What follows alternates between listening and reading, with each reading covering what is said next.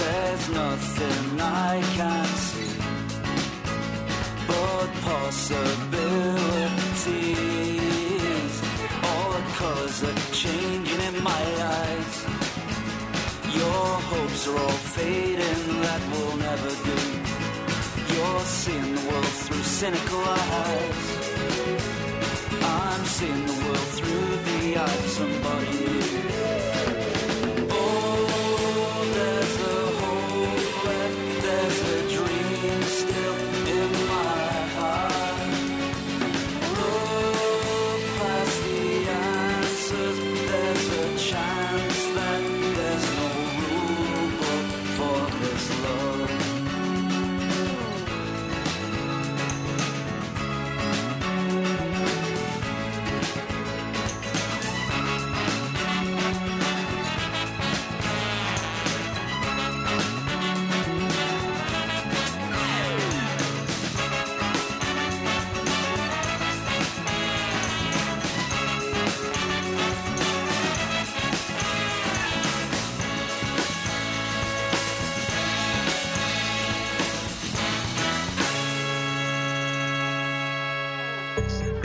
escuchando W Radio. Música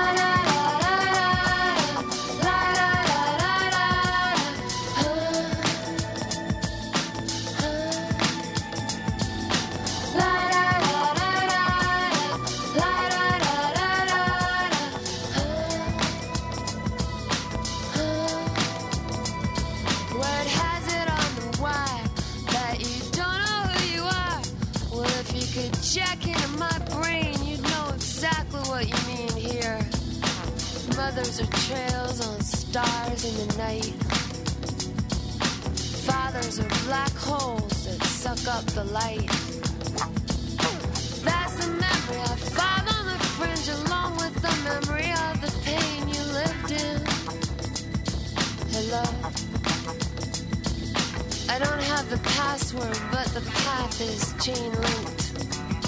So if you got the time, set the tone to sync tapping a coat I'll below.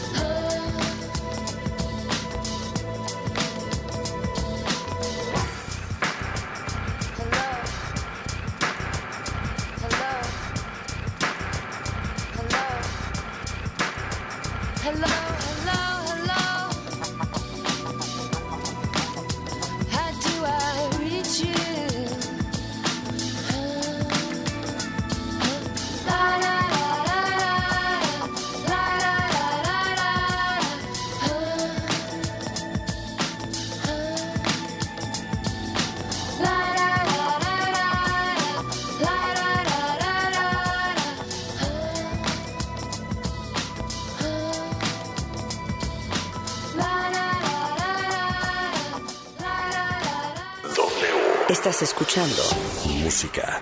W Radio. We have to change our immigration laws. Es una batalla por la independencia. Cuando se alcanza la democracia, Escuchas. Tener bajo la lupa este la estudio se aborda- El agua en México se enfrenta a un gran- las diferentes Noticias W. Con Verónica Méndez. 5 de la mañana con 4 minutos, ya es hora. Arriba México, arriba madrugadores. ¿Qué tal? ¿Cómo están? Muy buenos días. Buenos días a todos los que despiertan. Buenos días a los que apenas van a descansar después de una jornada nocturna. Buenos días los que están en casa y los que no pueden quedarse en su casa. Los informo, los escucho y los leo. Estamos en vivo y en directo por la señal de W Radio México en 96.9 y en arroba W Radio con el hashtag Vero Méndez o con el hashtag Noticias W. Cuéntenos cómo amanecieron, cómo les fue ayer, marcha, Día Internacional de la Mujer, la ola morada imparable en la Ciudad de México y en diferentes eh, ciudades de la República Mexicana y en diferentes países, en diferentes eh, partes del mundo. Las movilizaciones por el Día Internacional de la Mujer, protección, seguridad, igualdad, no nos maten, parte de los gritos parte de las consignas en las movilizaciones a nivel mundial. Bienvenidos todos a la información más importante de México y del mundo, primero que nadie y antes de que salga el sol. Yo soy Verónica Méndez. Hoy es jueves 9 de marzo del 2023. Son las 5 de la mañana con 5 minutos y arrancamos, porque para luego es tarde. Noticias W. Buenos días, Ciudad de México. Buenos días, Víctor Sandoval. ¿Qué tal? Muy buenos días. Ya que estamos este jueves pendientes del poder ser materialidad, seguridad eh, la Valle de México, aquí en la capital. También eh, el transporte público opera de manera normal, sin mayor problema. Eh, la habilidad en este momento pues, muy relajada, viaducto periférico, circuito, calzada de Tlalpan, entre otras calles y avenidas.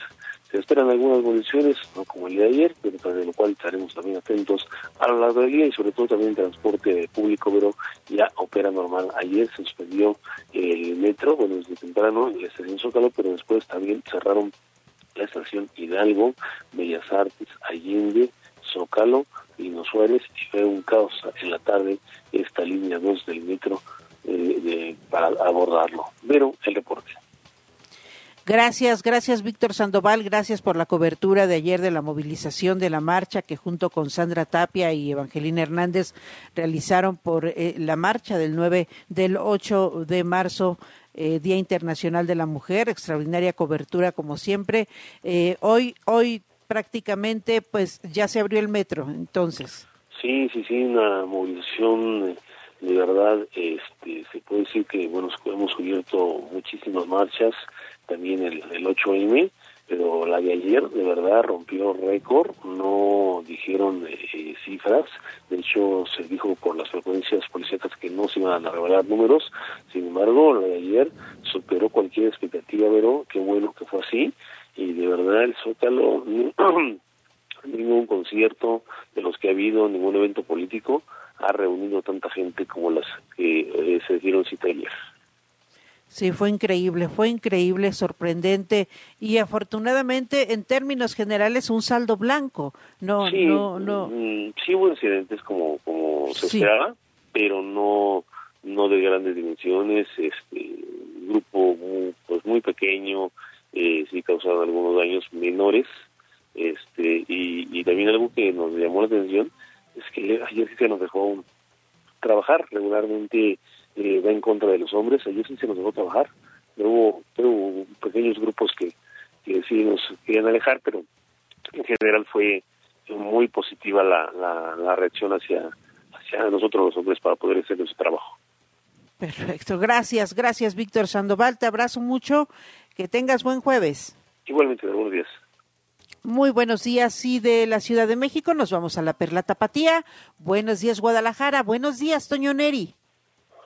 ¿Qué tal, Vero? Muy buenos días a ti a todo el auditorio. También aquí en la ciudad mexicana de Guadalajara tuvimos tres contingentes de marchas que estuvieron de diferentes eh, puntos que partieron y terminaron también en diferentes lugares. El saldo el de estas tres marchas fueron de 70 mil personas, según lo que reportaba Protección Civil del Estado, y que partieron algunas de ellas de lo que corresponde la Avenida Vallarta hasta llegar al centro de Guadalajara, otra más que llegó hasta la breta de los niños conocido como también de los desaparecidos, y también otra más que también, bueno, pues recorrió parte del centro hasta llegar justamente a Plaza de Armas, donde está el, antimonumenta de Imelda Virgen. En, a su paso causaron destrozos a la Universidad de Guadalajara, que se ubica ahí sobre la unidad Juárez Enrique Díaz de León, prácticamente destrozaron los 30 cristales que tiene de entrada principal,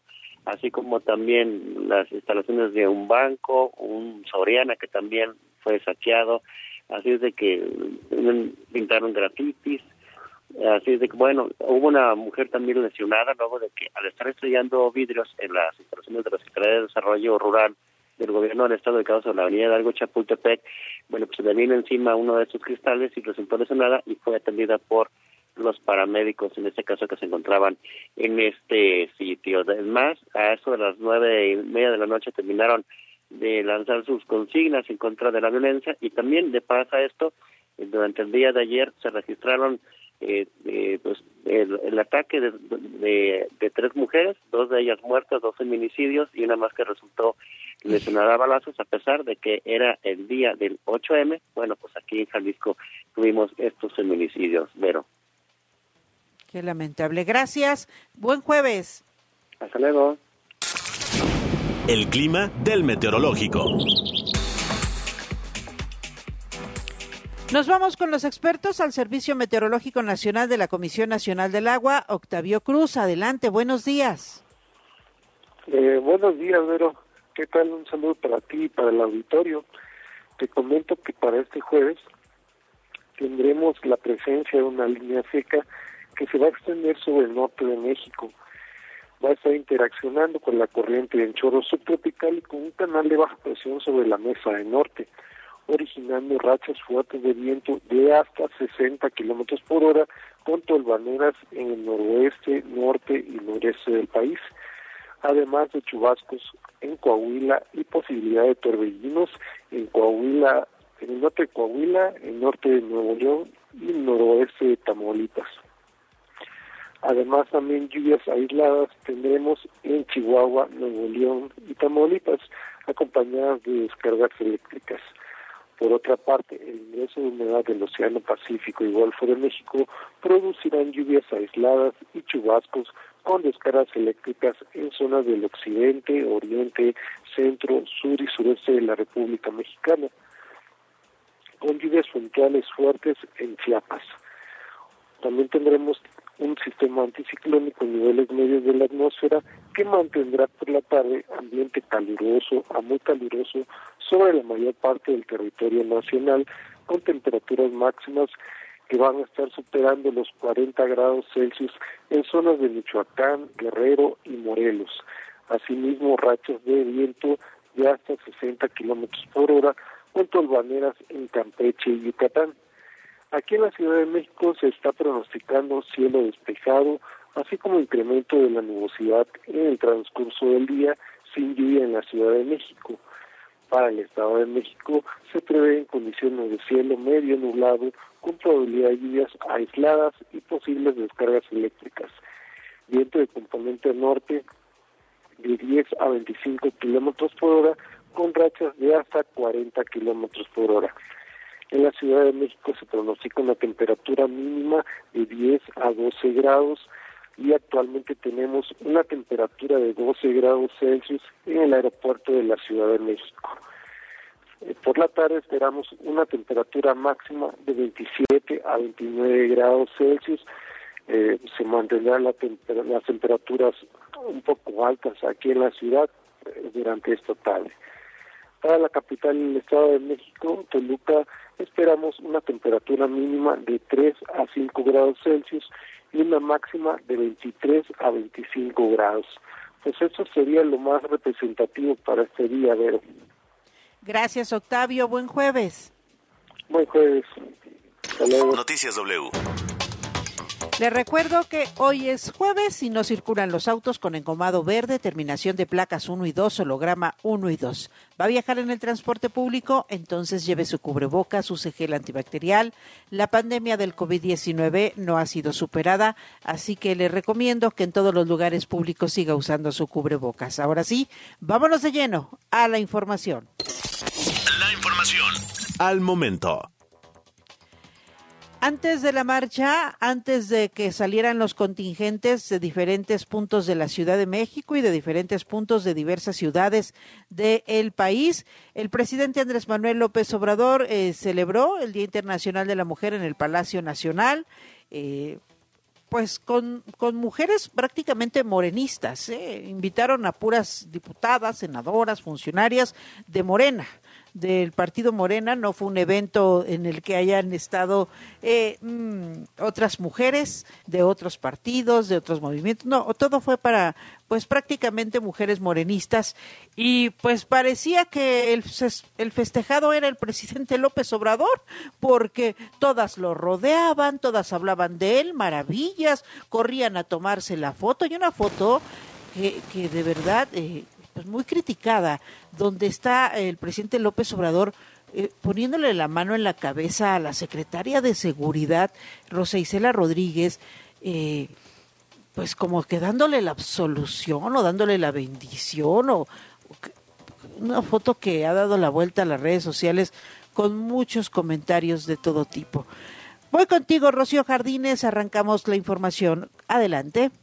Vero, muy buenos días y con felicitaciones inició el presidente Andrés Manuel López Obrador este miércoles por el Día Internacional de la Mujer. Aseguró que se solidariza con la lucha por el derecho de todas y mientras llamó a que se ejerciera el derecho a la manifestación en paz, justificó así la colocación de vallas una vez más alrededor del Palacio Nacional que dijo no es por miedo. Imagínense si logran quemar el palacio o las fotos o las imágenes del palacio en llamas, no logran su propósito de que ya nadie hable del narcoestado, de la derecha y del conservadurismo, que ya nadie hable de que durante 12 años la seguridad en México está en manos de García Luna. Aquí, desde luego, estuvieron los virreyes y estuvo también Maximiliano, fue Palacio Imperial pero también aquí despachó, vivió, murió el más grande de los presidentes de México, Benito Juárez. ¿Cómo no lo vamos a cuidar? Y es que sí comentó, las mujeres son el centro de la cuarta transformación. Posteriormente, Vero, desde el patio central entre gritos y porras al primer mandatario, este dejó un poco de lado hablar de las mujeres, destacando solo la participación de ellas en su gobierno, desde las que tocan puerta por puerta para acercar los programas sociales hasta las de su gabinete y ahí aprovechó para hacer una invitación. Invitándoles Miren, es una invitación abierta, pero no creo que lleguen los conservadores. Este, porque eh, es eh, conmemorar la expropiación petrolera y ellos eso no se les da.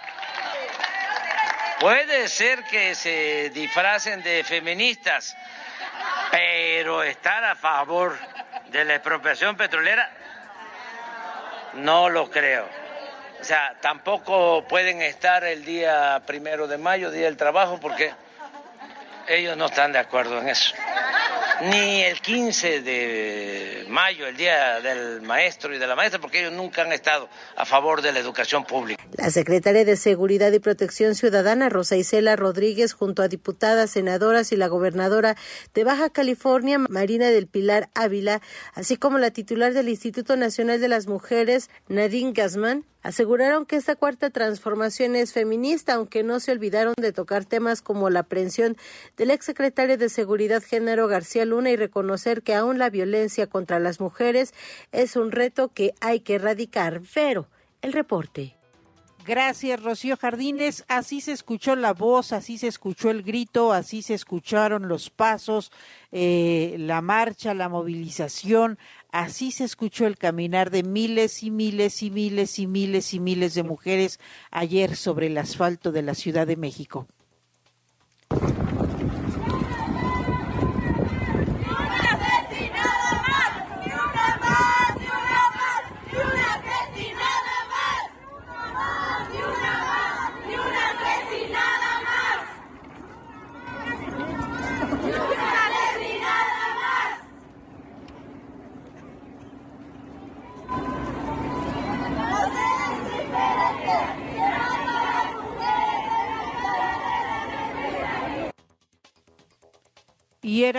Por el acoso en el transporte público y era la demanda y era la denuncia por el acoso en el trabajo, por el acoso en la escuela, era también por la violencia, por los feminicidios, porque las historias se cruzan, pero en, en, el fondo van llenas de violencia. Vamos a escuchar a esta joven que marchó pidiendo justicia por el feminicidio de su madre. Soy Ana Martínez, soy hija de Marilu Camacho estoy aquí marchando el día de hoy como muchas otras madres, como muchas otras hijas. El día de hoy yo lo hago por mi mamá y lo hago también porque nadie más vuelva a pasar por esto. Creo que esta es una violencia que nos ha llegado a todas de diferentes formas y no tenemos que esperar a que nos toque a nosotras así para actuar y para salir a marchar con todas, a defendernos, porque realmente entre nosotras es quien nos cuidamos. ¿Qué pasó con tu mami? Mi mamá fue víctima de feminicidio en octubre del 2020. Eh, hasta ahorita vamos ya por el tercer año y todavía no tenemos un juicio ni una sentencia contra su agresor. Eh, ha estado plagado de jueces de verdad misóginos, de jueces que no dan la cara, que le dan eh, pautas para que los agresores puedan salir. Entonces, de verdad, a todos los que me están viendo, les pido su apoyo, por favor. Tenemos una página de Facebook, tenemos que vigilar esto entre nosotros porque las autoridades realmente no, no ayudan. O sea, si no es una lucha que nosotros defendamos, esto no es nada que vaya a venir a pelear a alguien por nosotros. Entonces, así como el día de ayer fue mi mamá, por favor, no esperemos. No esperemos a que esto siga tocando a nuestras mujeres, a las mujeres que amamos y a nuestras familias. ¿Tu nombre? Ana Martínez.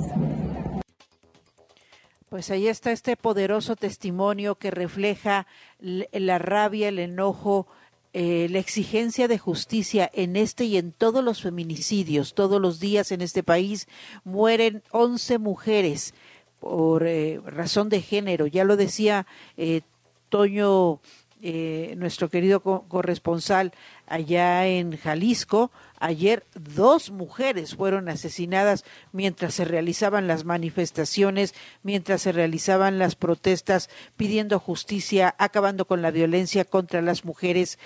Y bueno, eh, también me llamó la atención que mamás que llevaban a sus niños a, estas, a esta movilización y formando a los niños, formándoles el, el cuidado y el respeto a las mujeres. Vamos a escuchar.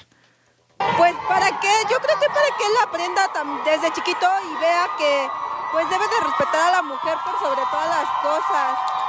¿Es el único hijo que tienes? No, tengo dos. Ah, porque el otro le tocó trabajar. Ah, ya es más grande. Sí, tiene 18 años. ¿Y cómo lo educas a él o cómo lo educaste? Pues es difícil porque yo soy madre soltera pero pues siempre he tratado de inculcarle valores y de que sobre todo respeta a la mujer que no debe de maltratarla, que no debe de, de obligarla a nada que ella no quiera. Vamos a escuchar un testimonio más. Si pensamos en una crianza feminista o igualitaria, tenemos que pensar también en los niños. Los niños eh, cuando crecen se vuelven machistas por la socialización que tienen. Entonces, si nosotros logramos que tengan una socialización diferente, una crianza feminista, con perspectiva feminista, ahí es donde vamos a tener el cambio, no nada más en las mujeres, sino también en los futuros hombres. Parte de esta cobertura que ayer realizaron mis compañeras Sandra Tapia, Evangelina Hernández, mi compañero Víctor Sandoval, colaboradores como Galia, que también estuvieron en, en esta marcha del 8M, recogiendo testimonios, eh, dejando que se escuchara la voz, la voz de súplica, de gritos, las, los gritos por justicia en contra de los feminicidios, en contra de la violencia, en contra de las agresiones contra las mujeres. También un poderoso mensaje el que ayer dio la presidenta de la Suprema Corte de Justicia de la Nación, la ministra Norma Lucía Piña. Voy contigo, Octavio García, adelante.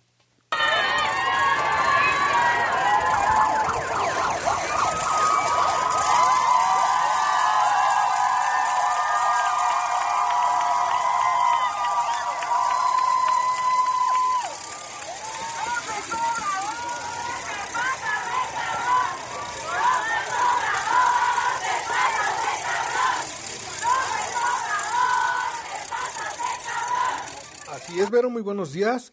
Al señalar que este miércoles 8 de marzo era día de marcha por el Día Internacional de la Mujer, la ministra presidenta de la Suprema Corte de Justicia de la Nación, Norma Lucía Piña Hernández, afirmó que este día también marcharía, pero en silencio, desde otra trinchera, desde el Poder Judicial Federal, luchando por lo que creemos que es posible e impostergable detener de una vez por todas, la discriminación y la violencia de género, dijo. Durante un breve y desangelado mensaje a propósito de esta fecha, la ministra presidenta de la Corte y con motivo de las movilizaciones que hubo ese día, señaló que hoy las mujeres salían a las calles y ocuparían los espacios públicos para reclamar legítimamente un alto a las violencias que impiden su desarrollo y el derecho a vivir en paz. Reclamamos legítimamente un alto a las violencias que impiden a millones de mujeres, niñas, adolescentes, adultas mayores vivir en paz que nos impiden a las mexicanas desarrollar nuestro proyecto de vida en igualdad, con tranquilidad, con alegría, con dignidad. Hoy dijo, las mujeres nos vemos a los ojos, nos acordamos de que somos muchas y nos tenemos y una vez más nos reunimos para exigir ni una más. En el Poder Judicial Federal continuó, nos toca guardar silencio y escuchar a las mujeres que marchan, que gritan en las calles y que dan voz a las que callan y nos recuerdan a las que hablaron por primera vez. Las únicas voces que hoy se deben oír son las de ellas, las de ustedes, las escucho. En el Poder Judicial Federal reconocemos las deudas históricas del sistema de justicia con las mujeres las asumimos de frente a los problemas que persisten en la efectividad de la impartición de justicia. La ministra Piña Hernández anunció que a partir de este día se comprometería a que en el Poder Judicial Federal se iniciará una escucha permanente y progresiva de forma prioritaria a mujeres en situaciones diversas de vulnerabilidad acrecentada, pues solo escuchando se podrá contar con evidencia clara que nos permita, subrayó, atender los principales problemas que enfrentan las mujeres para acceder a la justicia en México. Hasta aquí mi reporte, pero muy buenos días.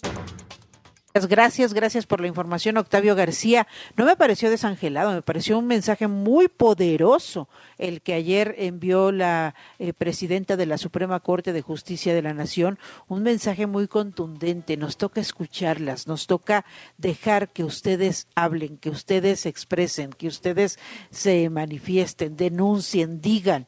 Eh, estamos en el Poder Judicial, dijo, para escuchar la voz de las mujeres. Vamos a Aguascalientes, Lucero Álvarez, adelante, ¿cómo estuvo allá la marcha?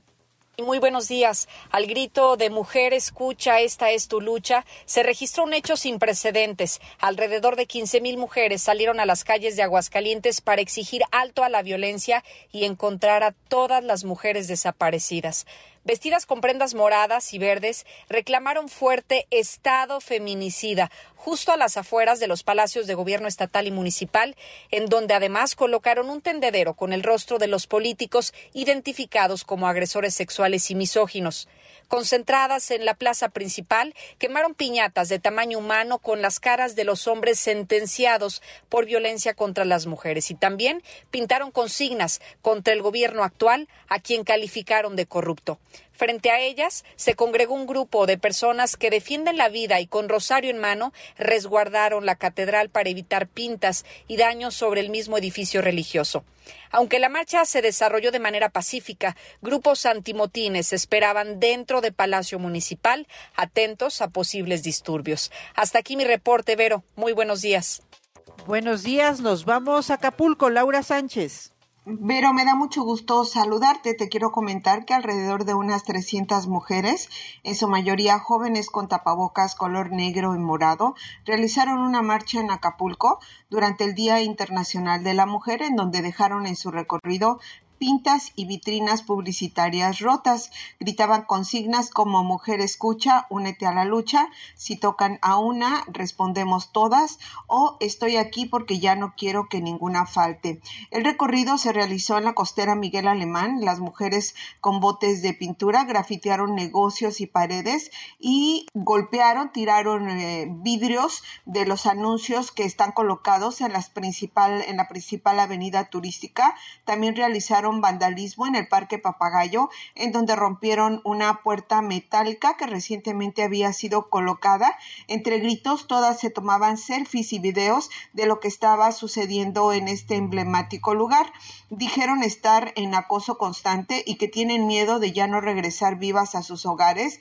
Eh, les gritaron a los policías que ese día no necesitaban que las cuidaran, que necesitan ser cuidadas siempre y en todo momento, aunque nos digan locas y histéricas o exageradas, pero este día es de lucha eh, de las mujeres. Elementos de seguridad se apostaron sobre la principal avenida, pero sin intervenir en los desmanes que realizaban las manifestantes. No resultó nadie herido ni hubo detenidos desde Guerrero a Acapulco. Laura Sánchez. Gracias, Laura. Nos vamos a Veracruz con Yadira Paredes.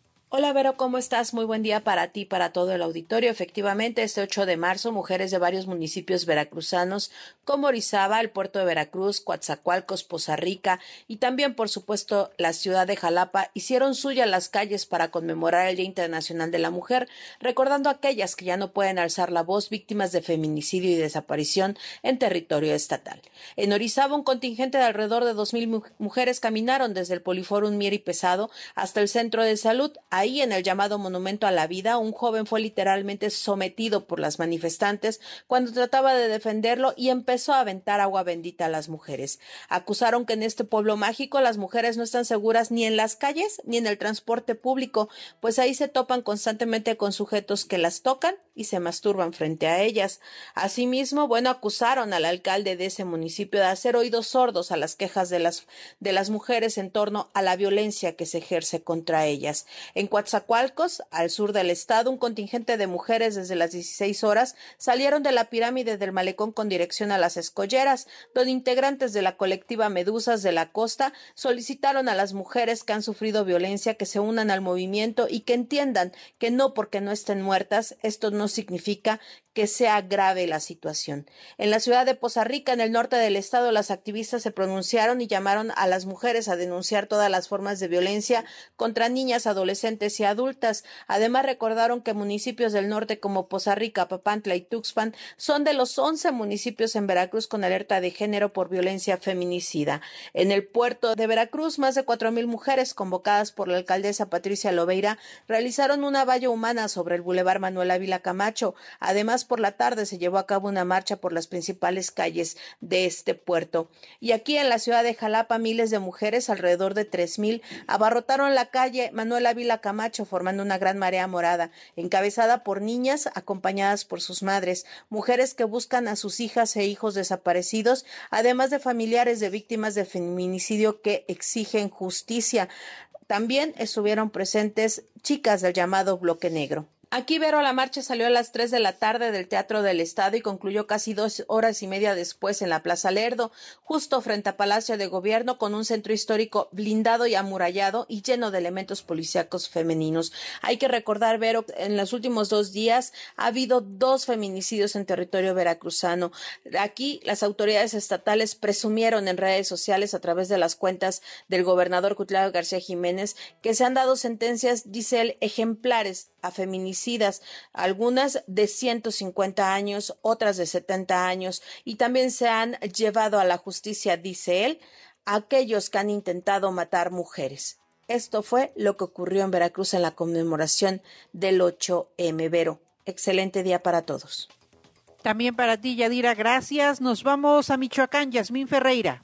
Vero, ¿qué tal? Muy buenos días a ti y al auditorio. Efectivamente, sin vallas, sin policías, en orden, con una gran afluencia se llevó a cabo la marcha del 8M en Morelia. Un contingente de casi 10.000 mujeres de distintos municipios de Michoacán, principalmente de la capital, marcharon a lo largo de la Avenida Madero, la principal del centro histórico. Al grito de queremos justicia y no más violencia, las mujeres de todas las edades, creencias y religiones se unieron para protestar.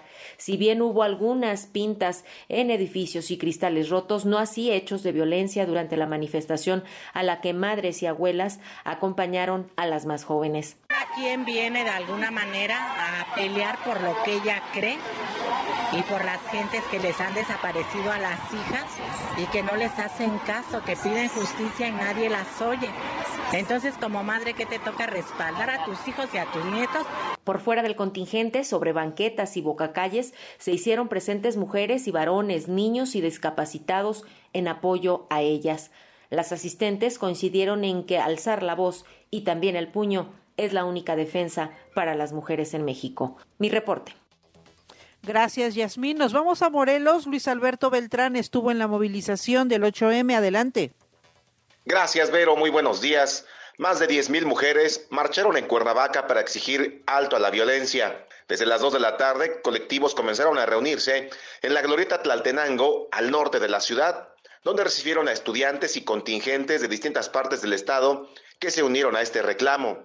En su mayoría vestían de negro y portaban pañuelos de color verde y morado. El contingente caminó por la avenida Emiliano Zapata y al llegar a la sede del Consejo de la Judicatura, realizaron pintas, rompieron vidrios y gritaron consignas contra los jueces. Metros adelante llegó el primer conato de bronca. Al pasar por la iglesia del Calvario en el centro histórico, se enfrentaron con el grupo Provida, pero los ánimos se calmaron por las mismas organizadoras. Otro grupo llevó un féretro a la marcha y demandó esclarecer los feminicidios que han ocurrido en los últimos años y garantizar una vida libre de violencia. Cerca de las 3 de la tarde, en la calle Matamoros, donde estaba el antiguo Palacio Legislativo, también hicieron destrozos y pintas. Muchos de los comercios del centro cerraron desde el mediodía para evitar alguna agresión. Sin embargo, esto no detuvo a las participantes para mostrar sus pancartas y gritar consignas, exigiendo a los tres poderes del Estado acciones contundentes contra la violencia, reparación del daño a las víctimas y coordinación permanente para prevenir cualquier tipo de delito. Dos horas después, la marcha llegó a Plaza de Armas, donde se encuentra el Palacio de Gobierno, donde derribaron las vallas metálicas, realizaron pintas y rompieron ventanas de las oficinas. En pleno zócalo se dispersó un gas que hizo que algunas se replegaran y se cubrieran la boca. Incluso algunas acusaron a los policías que iban vestidos de civil de haber arrojado este gas. Al final de la marcha se reportó un saldo blanco. Desde Cuernavaca, Morelos, para Noticias W, Luis Alberto Beltrán. Gracias, Luis Alberto Beltrán. Nos vamos al Estado de México. José Cruz, adelante. Buen día, Vero, amigos del auditorio. Esta es la información. La tarde del 8 de marzo, colectivos feministas y mujeres independientes se manifestaron y bloquearon avenidas principales en diversos municipios del Estado de México. El reclamo principal fue hacia el gobernador Alfredo del Mazo por el incremento de la violencia hacia las mujeres en la entidad utilizando lazos, cartulinas con leyendas de inconformidad, pintando la carretera, paredes y esculturas con aerosol, más de cinco mil mujeres alzaron la voz ante los constantes casos de desaparición y feminicidios en tierras mexiquenses. Víctimas de ataques con ácido solicitaron se aplique la ley ácida en contra de quienes las han atacado, arrojando ácido en su rostro y cuerpo. Exigieron a los legisladores pena máxima para sus agresores. Pidieron también se dicte sentencia condenatoria vitalicia a responsables de feminicidio y agilizar los procesos judiciales que muchas veces son entorpecidos y tardan años en resolverse. Nutridos contingentes bloquearon la avenida Ignacio Zaragoza en la colindancia con el Estado de México, en donde las filas de vehículos y unidades de transporte alcanzaron varios kilómetros. En el municipio de Nezahualcóyotl, más de un centenar de mujeres se manifestaron pacífica, pero a la vez enérgicamente exigiendo justicia en un ejercicio que se ha reproducido en varias partes del país, con un gis anotaban en la plancha de la explanada los nombres de aquellas mujeres que ya no están entre nosotros, que fueron asesinadas o que están desaparecidas.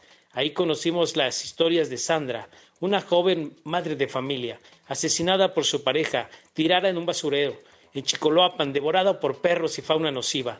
También la historia de Julisa, una niña de nueve años asesinada y tirada en una calle de Nezahualcóyotl. En Ecatepec, colectivos de mujeres clausuraron simbólicamente la Fiscalía Regional mientras gritaban consignas contra el gobierno y exigían justicia. Así transcurrió el 8 de marzo, Día Internacional de la Mujer, en un Estado de México que registra uno de los números más altos en feminicidios y casos de violencia contra mujeres en todo el país. Hasta aquí la información. Excelente día. Así es, José Cruz, así es.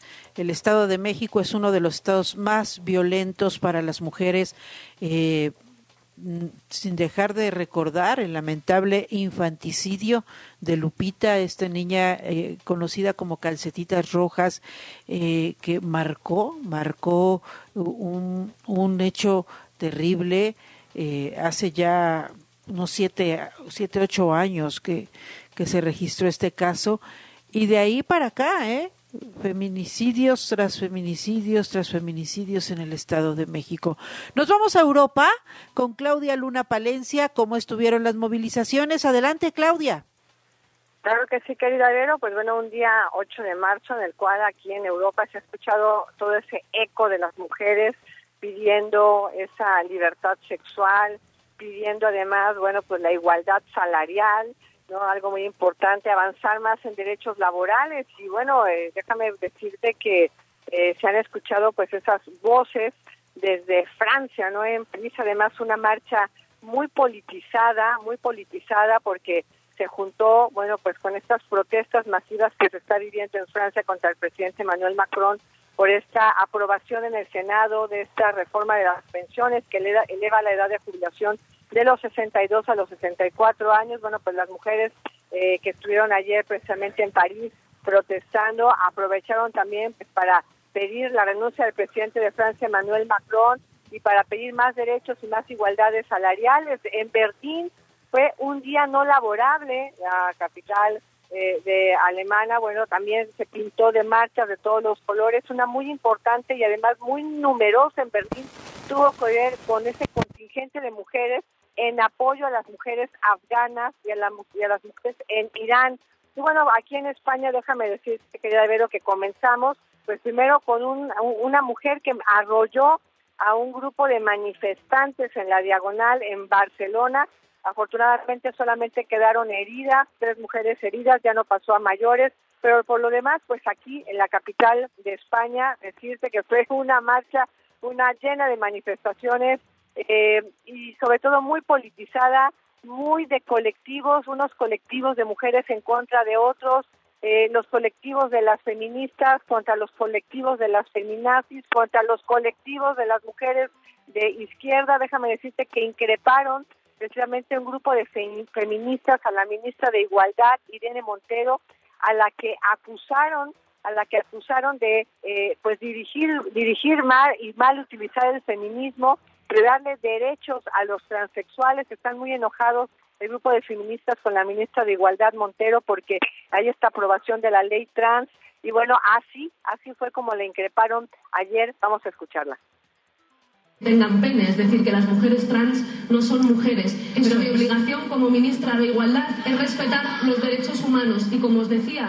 la única condición aquí es que este sea un espacio seguro, donde se respetan los derechos humanos, donde no se dice que las mujeres trans no son mujeres, porque eso es vulnerar los derechos humanos.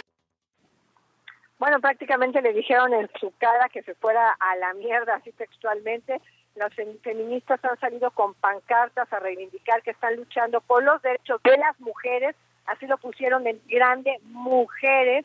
Los edificios más emblemáticos aquí en Madrid se pintaron todos de, se tiñeron de colores eh, morados y bueno, eh, esta manifestación salió desde Atocha, atravesó toda la ciudad hasta llegar a la Plaza del Sol, pero bueno, pues del otro lado de la ciudad había otra manifestación muchas esta vez eh, del colectivo eh, 8, eh, de marzo, ¿no? Que pedían sobre todo, bueno, pues la abolición de la prostitución, darle más derechos y sobre todo cuidar más eh, los derechos de las niñas.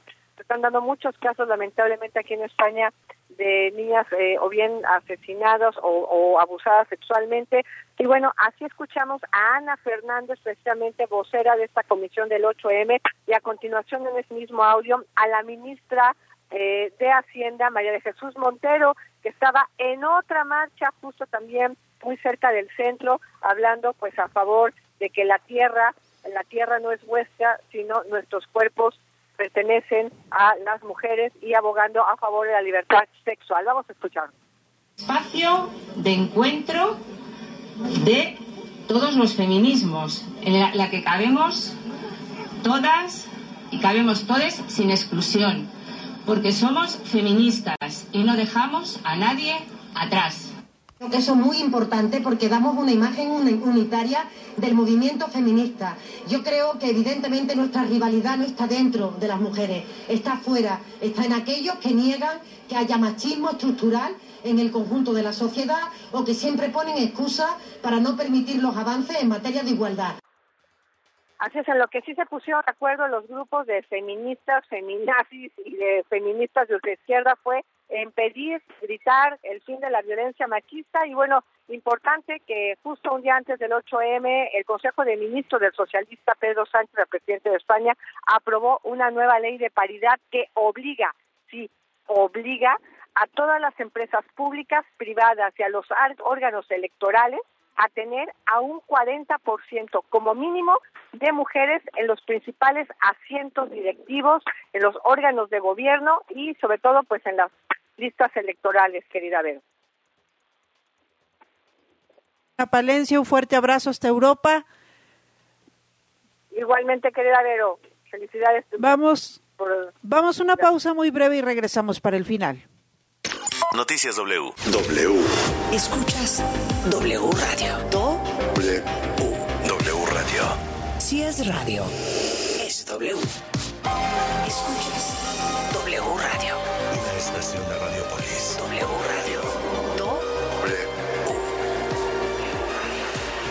Si es radio, es W. León se mantiene firme. Pero ¿podrá el Atlas quedarse con los tres puntos en el Jalisco?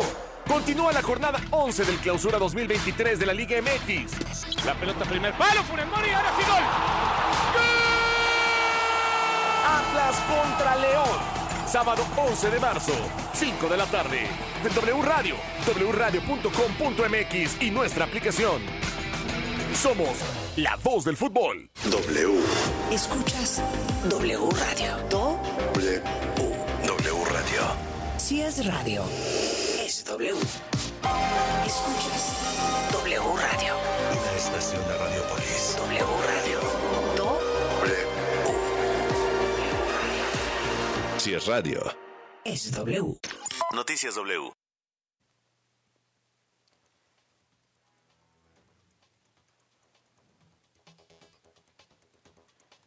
Nos vamos a la mirada global de Carla Santillán.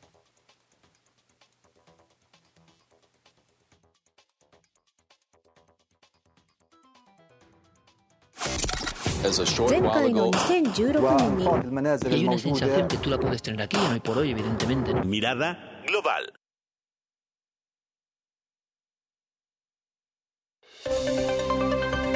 Hola ¿qué tal amigos de W? Qué gusto saludarnos en jueves 9 de marzo. Hay que darle y con buena actitud. Iniciamos en Estados Unidos, donde el gobierno de Joe Biden dijo, en voz de su jefa de prensa, Karine Jean-Pierre, que declarar a los cárteles mexicanos como organizaciones terroristas extranjeras no les daría ninguna competencia adicional que no tengan ya en este momento. Y es que recordemos que tras el asesinato de dos estadounidenses secuestrados en Matamoros, Tamaulipas, en el Congreso de la Unión Americana, al menos una decena de legisladores republicanos han pedido declarar terroristas a los cárteles y con ello autorizar la actuación de su ejército en nuestro país. Por cierto, la cadena de noticias CNN reveló que la repatriación de los cuerpos de estos dos hombres asesinados podría darse hoy, sin embargo, no serían entregados a la brevedad a sus familiares, pues una vez que lleguen a la Unión Americana se realizaría una segunda autopsia. Ahora nos vamos a Suiza, donde se registró el primer suicidio asistido de un preso. El hombre falleció el 28 de febrero con el seguimiento de la organización Exit. Y es que las autoridades judiciales recordaron que en Suiza cualquier persona con capacidad de discernimiento puede escoger la manera y el momento de su muerte y entonces este derecho se aplica también a los detenidos. Esta historia inició en 2018 cuando Peter Bow, un detenido internado de por vida, pidió en un reportaje de televisión recibir la asistencia para morir, lo que generó gran debate en el país. Este hombre, un abusador sexual reincidente, purgó su pena hace años, pero permanece internado por el resto de sus días, debido a que se le considera sumamente peligroso a causa de sus trastornos psíquicos. Ante esta situación, su argumento es que es más humano querer suicidarse que estar enterrado vivo durante los próximos años, pues además padece de enfermedades como insuficiencia renal y cardíaca. Las autoridades pidieron la opinión del Centro Suizo de Competencias en materia de ejecución de sanciones penales, que les respondió que el suicidio asistido en las cárceles debería ser posible bajo ciertas condiciones conforme al derecho de autodeterminación de los individuos. Y para cerrar, el calentamiento global podría despertar a ciertos virus y miren que de pandemias ya sabemos. Resulta que las temperaturas más cálidas en el Ártico han llevado al derretimiento del permafrost que es una capa congelada de suelo bajo tierra, y potencialmente esto podría propiciar que virus que han permanecido inactivos durante decenas de miles de años, pues resurjan y pongan en peligro la salud de animales y humanos. Aunque la posibilidad de una pandemia a raíz de una enfermedad de hace siglos parece la trama de una película de ciencia ficción, pues los científicos advierten que los riesgos, si bien son bajos, se subestiman, ¿eh? Los desechos químicos y radioactivos que se remontan a la Guerra Fría con potencial para dañar la vida silvestre y alterar los ecosistemas también podrían liberarse durante estos deshielos. Y hasta aquí por hoy, gracias, muy buen día. Gracias, gracias Carla Santillán. Hoy el periódico Reforma publica hace unos momentos en su portal que el portal arrest.org registra a los estadounidenses Shed Woodard y Cinder Brown miembro, eh, muertos en Matamoros con antecedentes, venta de drogas el primero y posesión de drogas el segundo, en medio de todo este caso que se ha dado en Matamoros, Tamaulipas, por el asesinato de dos estadounidenses. Hoy publica el periódico Reforma que los dos estadounidenses secuestrados y asesinados en Matamoros por un grupo armado contaba con un récord criminal que incluía distribución y venta de drogas. El caso, el caso está cada vez más complicado. De los cuatro secuestrados, dos fueron asesinados, dos sobrevivieron, ya están en Estados Unidos y se están realizando los trámites para la repatriación de los cuerpos de los dos estadounidenses asesinados. Así llegamos al final, se quedan en así las cosas, los esperamos mañana a las 5, porque para luego es tarde. Noticias W. W. Escuchas W Radio. Si es radio, es W. Escuchas W Radio. Una estación de Radiopolis. W Radio. Do. Si es radio. Es W. Dinero y economía. Economía. En pocas palabras, Finanzas W. Con Roberto Aguilar. Eliminar registros del historial de crédito sí es posible, porque la regla básica es que dependiendo del monto del crédito otorgado, se fija el plazo o temporalidad para actualizar tu historial, que es un documento dinámico, porque si bien en el tiempo se cancela información, también se suman nuevos datos y además las consultas que otorgantes de crédito realizan de tu perfil cuando solicitas un nuevo financiamiento o bien contratas un servicio. Para el caso de Buró de Crédito, que es la sociedad de información crediticia con mayor participación de mercado y acervo de información, las deudas menores o iguales a 25 UDIs, que es el valor de referencia que se actualiza todos los días, se eliminan después de un año y dependiendo del monto se puede tardar hasta 6 años en borrar dichos registros, siempre y cuando el crédito no se encuentre en proceso judicial o se haya cometido algún tipo de fraude con dicho financiamiento. Es importante que si por cualquier motivo presentas un retraso o incumplimiento en el pago de tus créditos, no tienes que esperar a que se borre la información para que mejore tu historial, ya que si te pones al corriente en el cumplimiento de tus pagos, esto se va a reflejar en la siguiente actualización de la información. Además, mucho cuidado con quienes te ofrecen a cambio de un pago borrar las malas notas de tu historial, como por arte de magia, porque es un vil fraude, ya que esta labor es exclusiva de las sociedades de información crediticia y está sujeta a los tiempos establecidos por la ley. La economía de manera sencilla. El dinero y tu bolsillo, explicado por Roberto Aguilar. Destapando memorias. Con Charlie de la Mora. ¿Te acuerdan de mí? No me falles. ¿Han escuchado alguna vez la frase ese cuate agarró la jarra? O ¿Me he puesto una jarra? Pues esta surgió en la década de los 80 gracias a una campaña publicitaria lanzada por una compañía de ron muy famosa, la del vampiro, y a un comercial que decía así. Nos vemos al rato. Se lleva la botana, yo la música, yo los refrescos. Y yo la jarra. Agarra la jarra. Agarra la jarra. Agarra la jarra. Con y refresco se prepara una jarra. Con y refresco se prepara una jarra. Agarra la jarra. Agarra la jarra. ¿Tú de qué te acuerdas? Yo soy 2XL. Hashtag Destapando Memorias. Recuérdame. Si es radio, es W.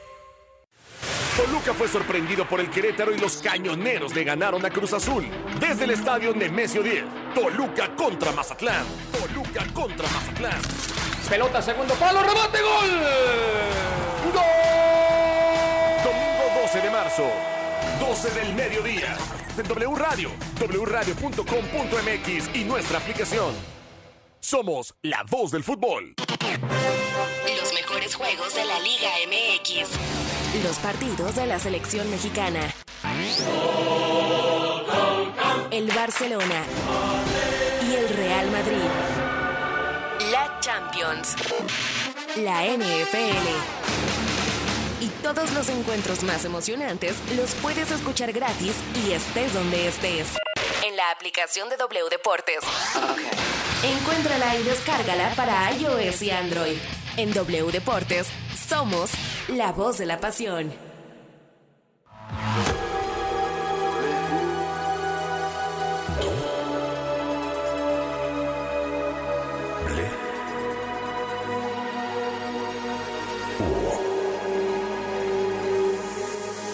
W Radio 96.9. La Alpan 3000, Colonia Espartaco, Coyoacán.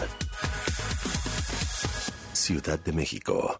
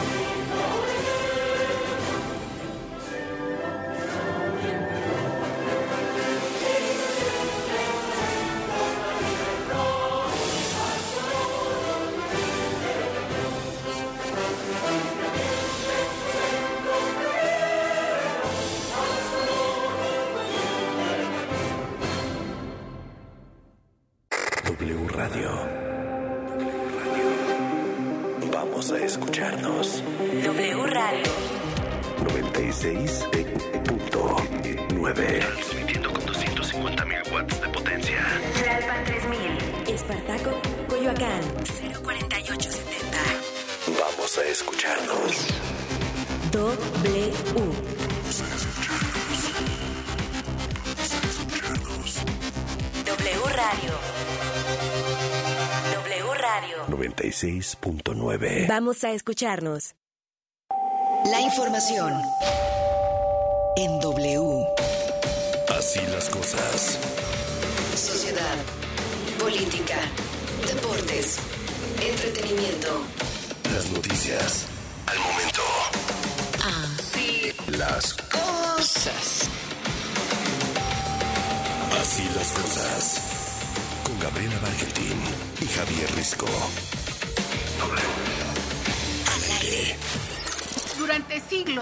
Solamente éramos consideradas para parir